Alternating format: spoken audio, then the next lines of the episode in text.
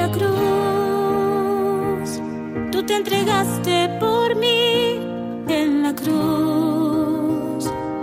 Abriste tu corazón, oh Jesús. Y ahora vivo gracias a ti. Padre, en tus manos encomiendo mi espíritu. Bendecido Viernes Santo tengan todos ustedes.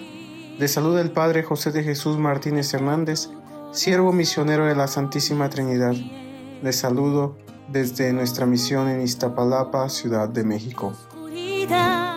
Hoy Viernes Santo celebramos la pasión de Cristo con una liturgia austera, no de luto, sino llena de esperanza.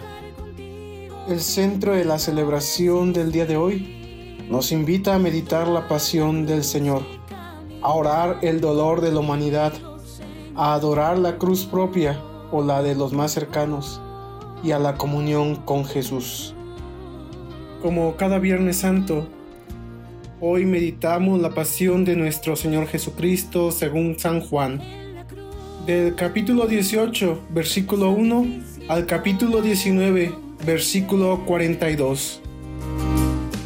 Debido a la extensión del Evangelio del día de hoy, no lo leeremos en este momento.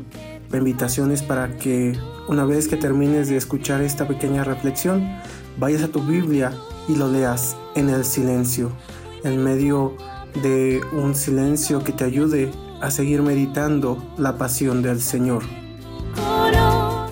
Jesús que muere en la cruz es un grito permanente contra la injusticia, contra todo aquello que deshumaniza. La cruz, signo de humillación y de fracaso para los demás, ha de ser para nosotros los cristianos un signo de victoria. Porque únicamente el grano de trigo que muere es capaz de engendrar la vida. Porque en la cruz, en la muerte de Jesús, es donde comienza la resurrección. Las tres lecturas del oficio del día de hoy nos gritan unánimemente, me amó y se entregó por mí. En la primera lectura, tomada del capítulo 52, versículo 13 al capítulo 53, versículo 12, encontramos el canto del siervo de Yahvé.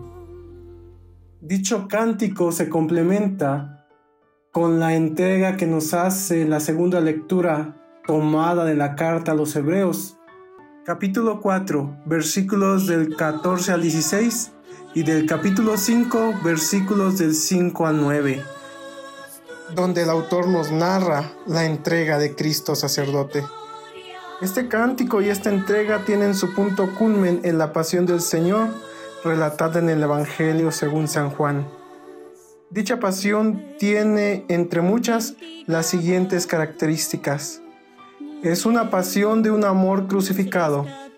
En la cruz se expresa la pasión de Dios por la humanidad, en la cual Padre e Hijo se unen en un amor crucificado. Un amor que se desprende, un amor donde quien ama duele. Muchas veces creemos que el amor es solamente sentir cosas bonitas. Se nos olvida que aquel que ama es capaz de soportar el dolor. El padre que ama a sus hijos es capaz de sacrificarse y entregar su tiempo por sus hijos. La siguiente característica que podemos encontrar en este relato de la pasión es una pasión por la libertad. Jesús aparece afrontando su pasión con una libertad descomunal. Él entrega la vida, nadie se la quita. La siguiente nota característica de esta pasión es una pasión por la verdad de Dios y del ser humano. Cuando Pilato interroga a Jesús, Jesús le contesta que Él es testigo de la verdad. Su reino se basa en la verdad. Y es que en el fondo de todo ser humano está la búsqueda de la verdad. Muchas veces es ahí donde erramos, porque buscamos la verdad donde no la podemos encontrar. Muchas veces la buscamos en el egoísmo. Hoy Jesús nos demuestra que la verdad no está en el egoísmo, sino en la entrega total, en el desprendimiento de sí mismo. La cuarta nota de esta pasión es una pasión al afrontar el rechazo. Pedro lo niega, los discípulos se van. Ante este rechazo Jesús nos enseña que el rechazo no se toma con ira, sino que todo rechazo y sufrimiento se ha de transformar en un signo de amor. Una última característica de esta pasión es que es una pasión por la iglesia.